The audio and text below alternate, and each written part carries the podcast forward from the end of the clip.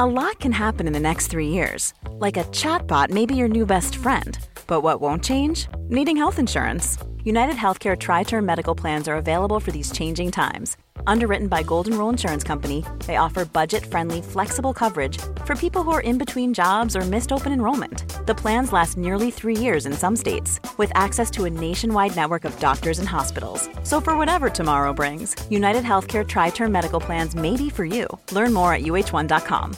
Ready to pop the question? The jewelers at Bluenile.com have got sparkle down to a science with beautiful lab grown diamonds worthy of your most brilliant moments. Their lab grown diamonds are independently graded and guaranteed identical to natural diamonds, and they're ready to ship to your door. Go to Bluenile.com and use promo code LISTEN to get $50 off your purchase of $500 or more. That's code LISTEN at Bluenile.com for $50 off. Bluenile.com code LISTEN.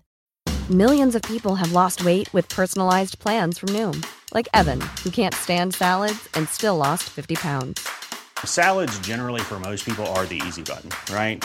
For me, that wasn't an option. I never really was a salad guy. That's just not who I am.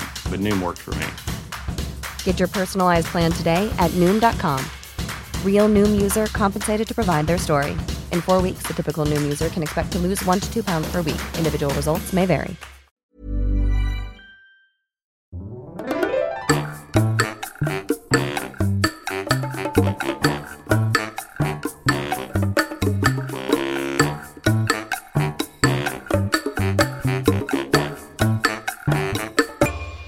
Hola, ¿qué tal? Esto es How to Spanish Podcast. Yo soy David. Y yo soy Ana.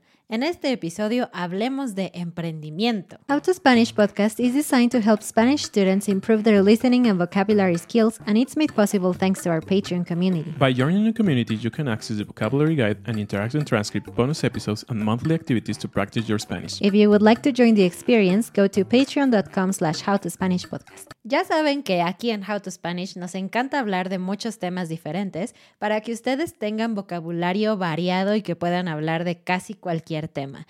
Es por eso que en esta ocasión vas a aprender y a escuchar vocabulario que tiene que ver con trabajar, pero también adjetivos que tienen que ver con personas. Así es, y vamos a empezar a hablar sobre emprendimiento, emprender. Y primero, eh, ¿de dónde viene esta palabra? ¿Qué es esta palabra? ¿Qué piensas cuando escuchas la palabra emprender? Emprender es como comenzar, ¿no? Iniciar, pero ni siquiera es como la película comienza, no es ese tipo de comienzo, es más como algo que implica esfuerzo y energía. Así es, normalmente, y obviamente es de lo que vamos a hablar hoy, lo relacionamos con trabajo, con negocios, con hacer cosas nuevas, pero puede ser o podemos usar este término en muchas otras cosas, ¿no? En muchos otros ambientes. Puedes decir cuando vas a empezar una caminata o un viaje como vamos a emprender este viaje, ¿no? Es una manera de usarlo. Tal vez sonaría un poco como el Señor de los Anillos, ¿no? Ajá, como una aventura. O exactamente, algo así. emprender el viaje por Narnia o todos estos lugares, ¿no? Así como se, me suena muy épico. Pero bueno, es una palabra que no solo utilizamos para hablar de negocios, como es lo que vamos a hacer hoy. Pero bueno, ahora sí, vamos a hablar del emprendimiento. Creo que la vida laboral y la vida de adulto se divide en dos categorías, ¿no? Las personas que son godines y las personas que emprenden. Creo que no hay términos medios. Bueno, tal vez las personas que no trabajan para nada, ¿no? Los nini. Los ninis, exacto, los que ni trabajan ni estudian. Pero bueno, normalmente cuando ya eres un adulto, eh, pues tienes que trabajar, ¿no? Salvo que seas no sé, millonario y que tengas una familia que te puede dar todo y que decides no trabajar ni siquiera como en los negocios familiares, tal vez puedes vivir una vida adulta sin trabajar. Pero para la mayoría de los mortales, de nosotros, tenemos que trabajar y una de las opciones es trabajar en una empresa o hacer tu propio negocio. Y hemos hablado mucho sobre el tema de trabajar en empresas y los godines y todo eso. Eh, obviamente es una parte importante, creo, de en general de la economía y de la vida eh, empresarial, porque si no hubiera grandes empresas, tampoco tendríamos como grandes servicios, ¿no? Claro, creo que siempre es un equilibrio, siempre hay un equilibrio. Es importante tener todo tipo de personas, todo tipo de trabajos. Y la verdad es que este tema de emprender está muy de moda y mucha gente quiere hacerlo, pero la verdad es que no todos pueden ser emprendedores. Necesitamos gente también que trabaje en oficinas y que disfrute de hacer ese trabajo, ¿no? Así es. Y algo interesante es que, pues, realmente todas las grandes marcas que hoy conocemos, de las cuales consumimos, pues finalmente empezaron con un emprendimiento pequeño normalmente, ¿no? El famoso startup. ¿no? Exactamente. y puedes pensar en cualquier marca, ¿no? Por ejemplo, Ford, ¿no? Esta marca tan grande. eh, y pues sí, empezó haciendo también autos y todo eso, diferentes cosas, pero empezaron en chiquito, ¿no? Y todo, todos los negocios pasan por, digamos, este momento del emprendimiento en que alguien decide, no voy a trabajar para alguien, voy a trabajar para mí mismo, voy a crear mis propias ideas, mis propios proyectos, conceptos, lo que sea. Y esto es lo que es emprender, ¿no? Como tomar ese salto a decir, lo voy a hacer por mí mismo. Pero ¿qué necesitas para hacer esto, no? A veces parece que, como tú dijiste, todo el mundo hoy en día quiere hacerlo, pero también estoy de acuerdo contigo, creo que no es para todos. Y bueno, pues nosotros nos consideramos emprendedores y la verdad es que somos un buen equipo porque tenemos capacidades y personalidades distintas que se complementan, pero no somos como el emprendedor perfecto, ¿no? ¿Qué dice, qué dicen los expertos sobre el emprendedor perfecto? Como qué características necesitan tener las personas emprendedoras. Harvard Business School hizo un decálogo, estos 10 puntos que un emprendedor debe tener. Y nos parecen palabras interesantes, son adjetivos interesantes y que nos permiten hablar mucho de este tema de cómo son las personas que hacen sus propios negocios. Así es, y lo primero que dice Harvard Business School es que las personas deben de ser creativas. Entonces, para empezar, eh, un emprendedor debe ser creativo. ¿Qué piensas sobre eso?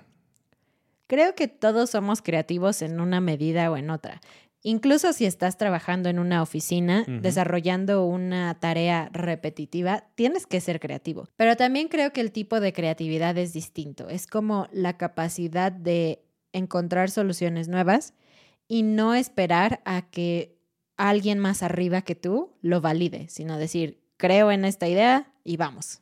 Sí, claro, finalmente cuando estás trabajando en un proyecto de una empresa o algo así, creo que tienes cierta estructura en la cual puedes ser creativo, ¿no? Porque pues hay procesos, hay tu propio trabajo, es una delimitación, ¿no? De, de las actividades. Pero cuando eres un emprendedor y decides empezar algo nuevo o quieres crear algo diferente, pues literalmente tienes el mundo a tus pies, ¿no? A tu disponibilidad de hacer lo que sea. Pero eso de tener todo el mundo abierto también conlleva una gran posibilidad fra- de fracasar. Así es.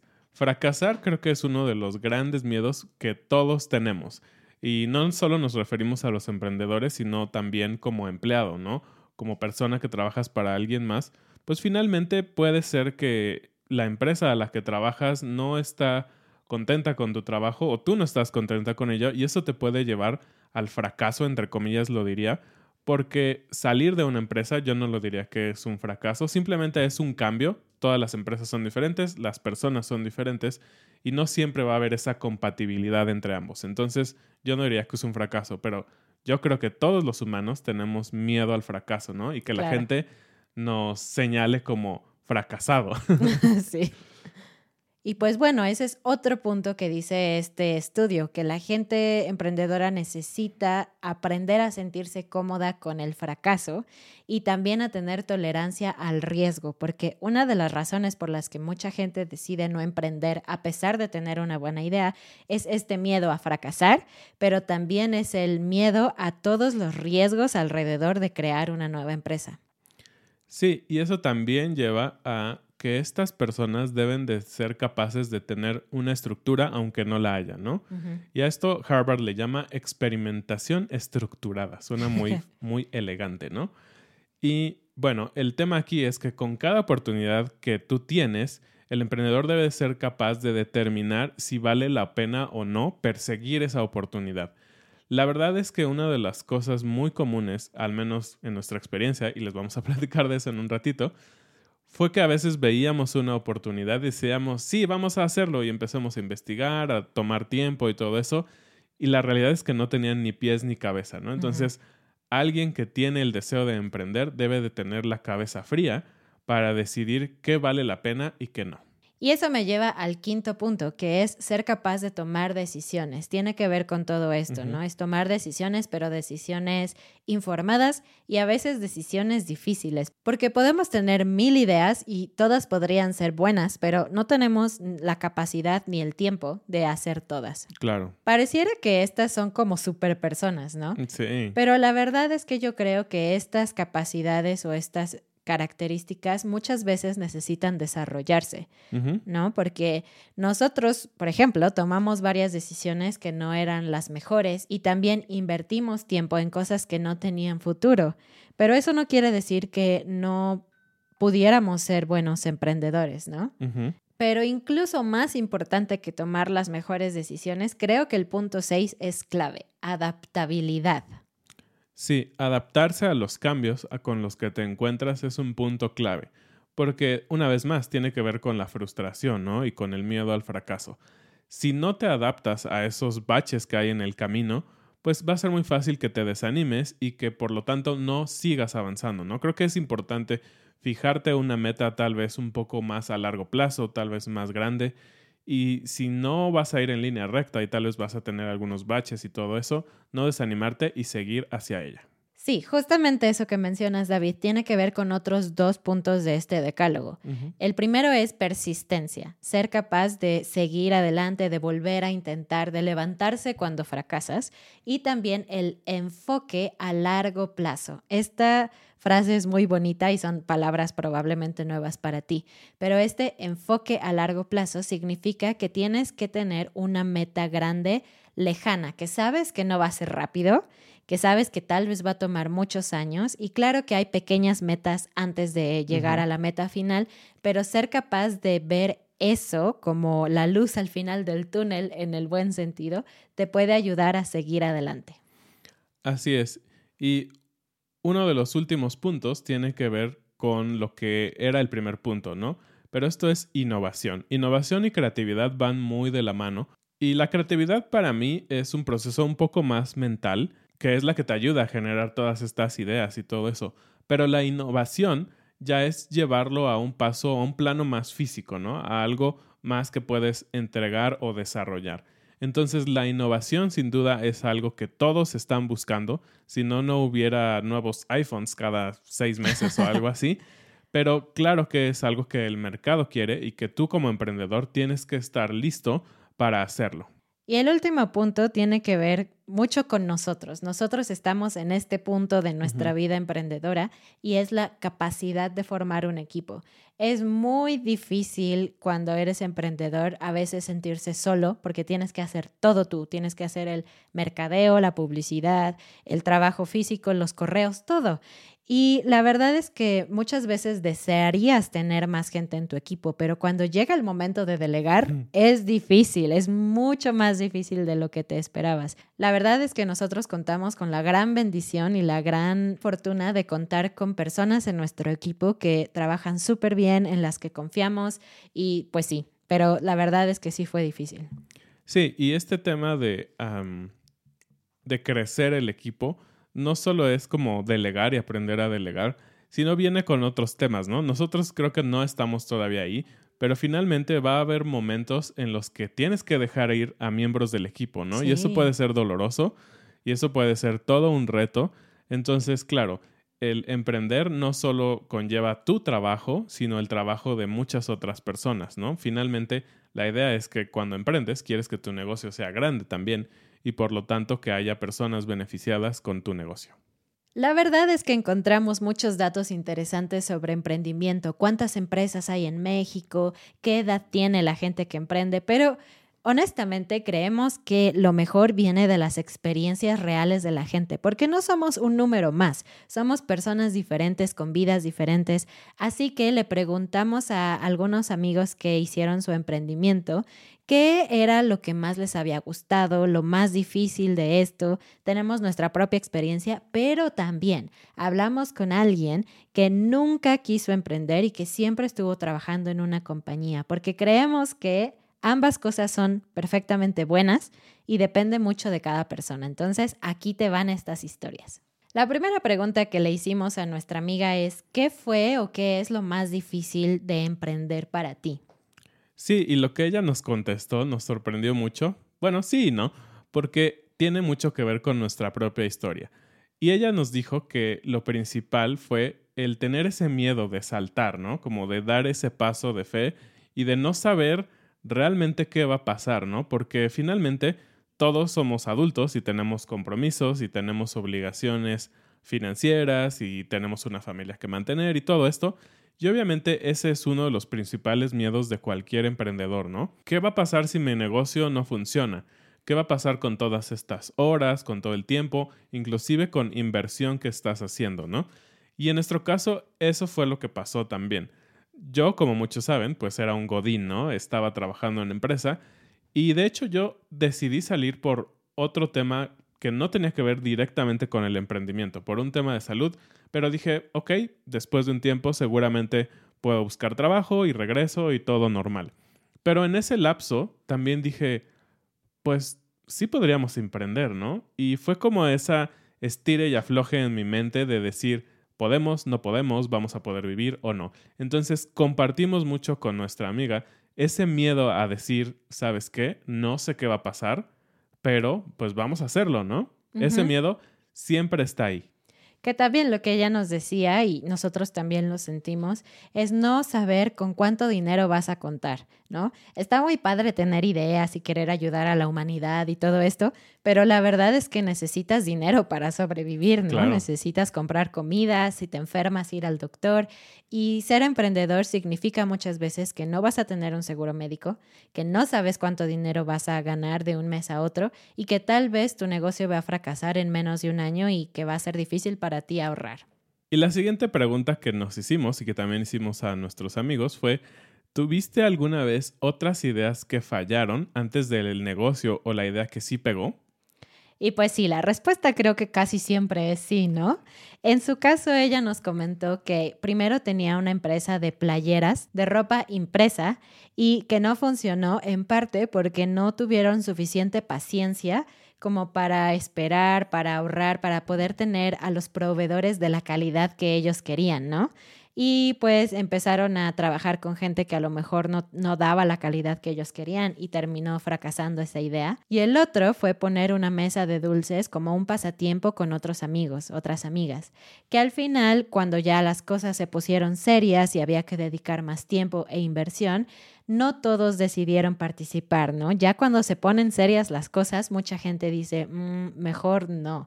Y ese es un problema también cuando emprendes con otra gente, ¿no? Que no sabes si la otra persona va a poner el tiempo y el esfuerzo que tú estás poniendo. Y bueno, de nosotros teníamos una idea, hasta les voy a decir el nombre.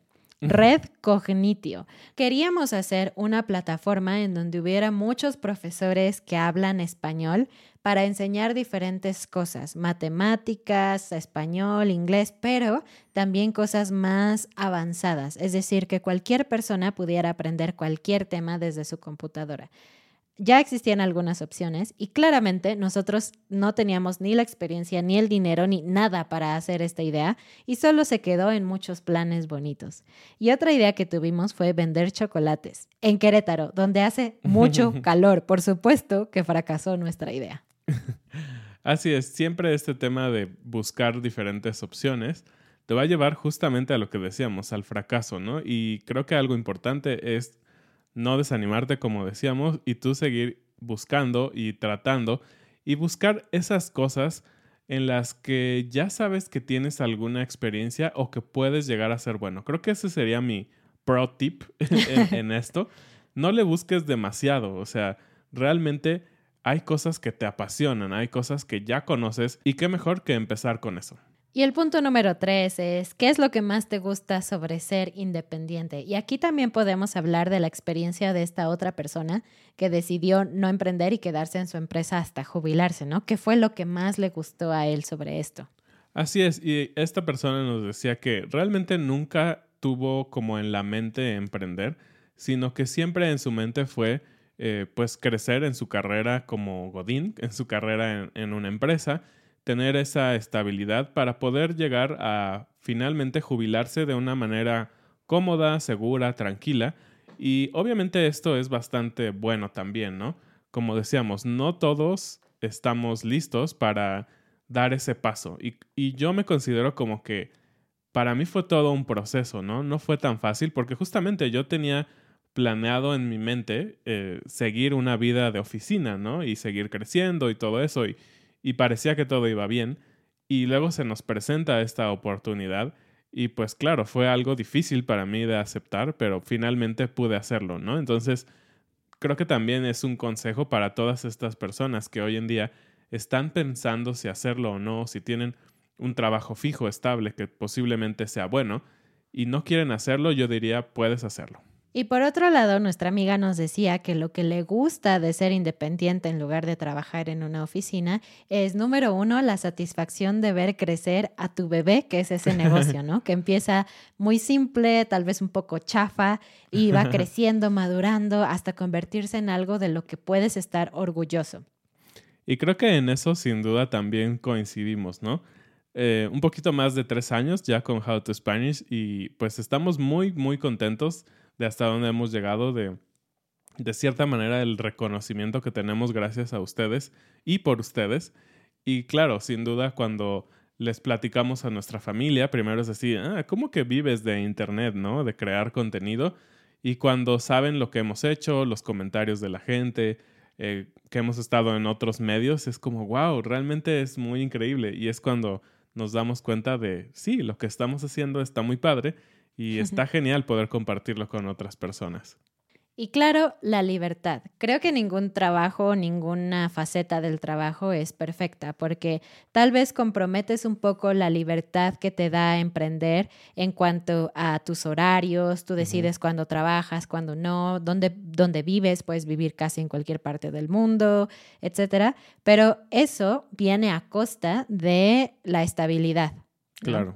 Y por el otro lado, si trabajas en una oficina y es muy estable tu vida, tal vez comprometes esta capacidad de vivir donde sea, de tomar vacaciones cuando sea o de trabajar un día sí, un día no.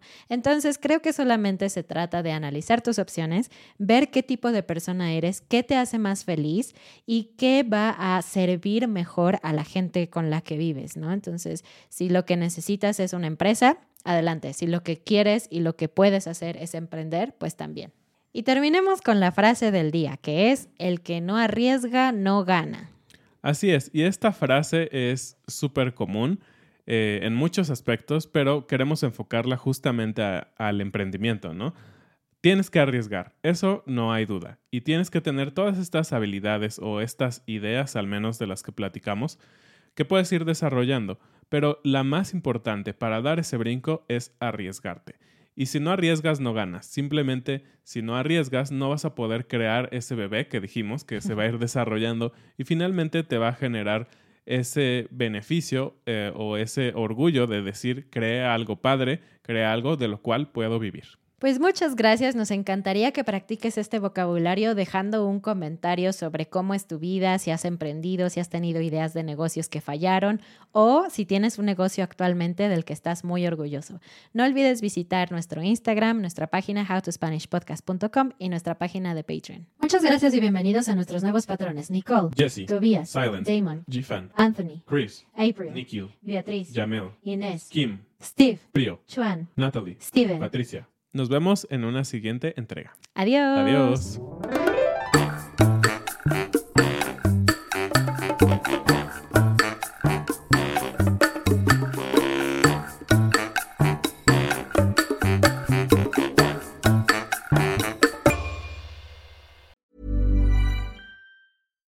Deserves the best, and there's no better place to shop for Mother's Day than Whole Foods Market. They're your destination for unbeatable savings, from premium gifts to show-stopping flowers and irresistible desserts. Start by saving 33% with Prime on all body care and candles. Then get a 15-stem bunch of tulips for just $9.99 each with Prime. Round out Mom's menu with festive rosé, irresistible berry chantilly cake, and more special treats. Come celebrate Mother's Day at Whole Foods Market. Hi, I'm Daniel, founder of Pretty Litter. Did you know cats tend to hide symptoms of sickness and pain? I learned this the hard way after losing my cat, Gingy. So I created Pretty Litter, a health monitoring litter that helps detect early signs of illness by changing colors, saving you money and potentially your cat's life. Pretty Litter is veterinarian developed, and it's the easiest way to keep tabs on your fur baby's health right at home. Go to prettylitter.com and use code ACAST for 20% off your first order and a free cat toy. Terms and conditions apply. See site for details. Even when we're on a budget, we still deserve nice things. Quince is a place to scoop up stunning high end goods for 50 to 80% less than similar brands. They have buttery soft cashmere sweaters starting at $50, luxurious Italian leather bags, and so much more. Plus, Quince only works with factories that use safe, ethical, and responsible manufacturing. Get the high-end goods you'll love without the high price tag with Quince. Go to quince.com/style for free shipping and 365-day returns.